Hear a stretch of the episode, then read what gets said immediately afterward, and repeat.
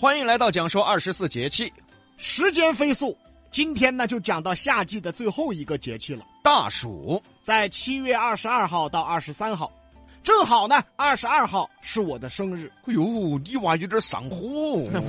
我怎么还上火了呢？我还那么热的天气，你出生了，你咋不回去躲半个月呢？哎我 我能回去吗？我你回去躲半个月嘛，天气也凉快点了噻，正好你回炉重造一下。你回炉重造你，那你是几点出生的呢？中午嘛，更热，哎嗨，你真的该回去躲半个月再出来的呀？你回去多半个月，你也回炉重造一下嘛？你不热吗你啊？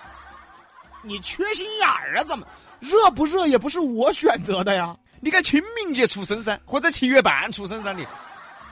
哎呀，慌啥子嘛慌？那我还是躲半个月吧。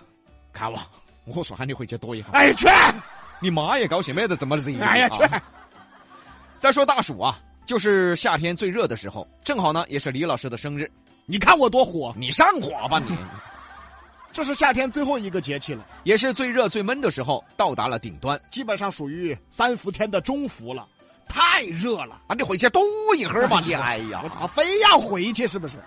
到了大暑的时候呢，人们的身体感知是最难受的，大家会发现啊，热比冷更难受。所以说现在娃带娃娃的呢，很多老年人生害怕娃娃冷到啊和这样子给娃娃穿多厚？啊！哎呀，这下娃娃呀，尽是热病。热病啊，比寒病更加的难以根治。小孩儿是宁愿冷着点儿，他也别热着。可是老年人就认为，宁愿热着也别冷冷着。哎，刚好相反，对于小孩来说啊，体温本来就比成年人高，哎，容易得热病。现在小孩动不动就发烧、咳嗽，大多都是热病。热着了吗？慢慢的就存在了这个湿热了。有了湿热呢，那这个孩子就更容易的发烧，更容易的咳嗽。患病的几率呢就更会提升了。所以说哈，不要给小娃娃穿那么多，哎呀，合适就对了。你看李老师嘛，别个妈老汉儿带得就好，别个三岁以前不穿衣服 的。哎，你说这叫带的好啊，这叫。再说了，我家是多穷，哎，哎，三岁以后嘛就穿了的嘛。哎呀，那废话，等于我光起长大的我。啊你未必哪要想看说。哎呀，现在知识普及了，大概也大家也该多学习一下。尤其是带孩子，嗯啥子季节咋个带要科学哎呀。现在娃娃呢本来就娇气，又不是我们小时候。你再看李老师，小时候耍偷油婆，我都什么爱好啊我？哎别个耍偷油婆放嘴巴都不得生病。我抵抗力可以啊我呀。你看现在娃娃吃得那么好，穿得那么好，一家人带都还动不动就生病啊。其实啊，很多都是老年人带嗯，用的老方法，但是现在的孩子和现在的环境已经它不一样了，不合适了。到了大暑，防暑降温是最重要的工作。很多工人呢身上都会常备藿香正气，除了工人，其实大家都应该常备。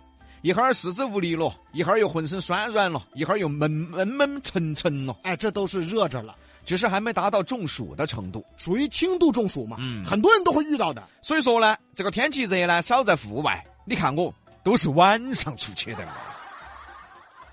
对，啊，这娃出去偷牛了，等晚上没得那么晒，我再出门儿。是白天谁去居远桥啊？非说出来是吧？大暑呢也是最容易患病的一个季节，这个季节啊是湿热交替，再加上啊喝点夜啤酒啊，冷淡杯儿啊，吃点冷的啊，整点烧烤，吃点小龙虾呀、哦，这种湿热交替啊最容易生病啊。成年人也要注意。嗯大家呀要有这个辨别能力嗯，啊。感冒大家可以自己观察一下，有的人呢一感冒就是流鼻涕，有的人一感冒就是咳嗽，流鼻涕属于风寒。咳嗽一般属于湿热，你每次感冒，大家是哪一种？你自己可以判断一下，自己是寒气重呢，还是湿热重？哎，现在一般都是湿热比较重，那李老师啊，哎哎，又流鼻涕，又感冒，又发烧，又头晕呢？去医院吧，喂，这是哪一种？ 这是比较严重的那一种所以只有去医院嘎。啊。对，大暑呢有很多习俗，这个李老师喜欢。哎，什么习俗啊？大暑的习俗啊，它就是吃，我随时都在吃啊。不是。你这话说的大不大暑我也吃啊。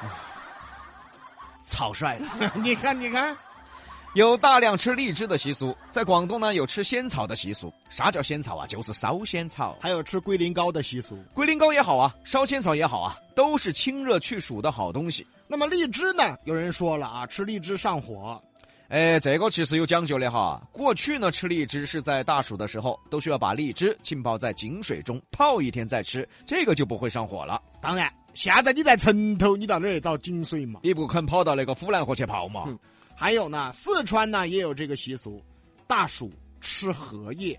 吃椰子啊，嗯，嚯、逮到就啃哎吗？哎你你逮了就啃，我跳池塘吗？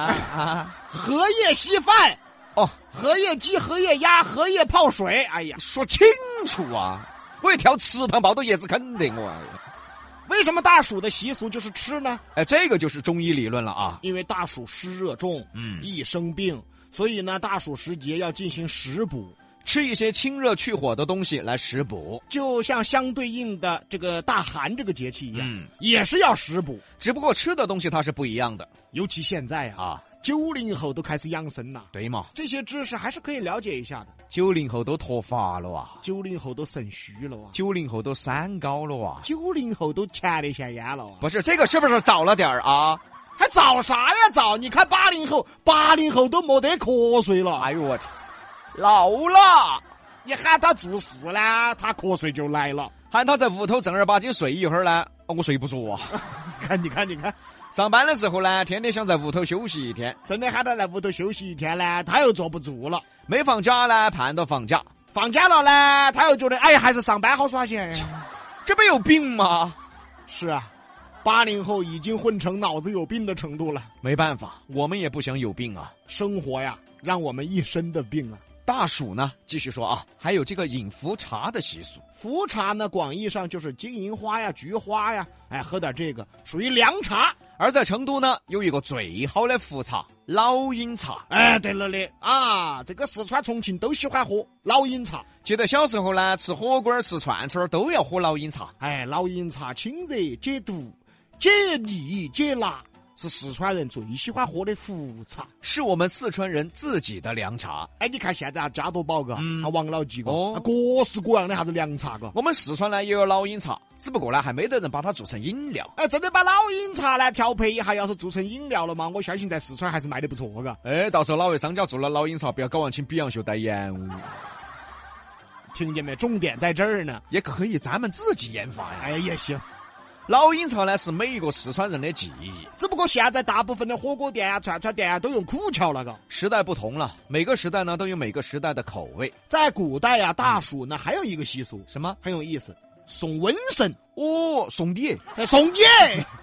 因为这个大暑啊是疾病的高发期，古代呢会有送瘟神的祭祀活动，哎，希望呢这个去除病痛的意思。所以说呢大暑啊是个需要养生的节气。哎，我们争取把比哥都送走。把你送走，你是瘟神，那你呢？我顶多算个胎神嘛，对的嘛，那我们就发明一个送胎神。拉倒吧你。西南三口碧阳秀八六幺二零八五七。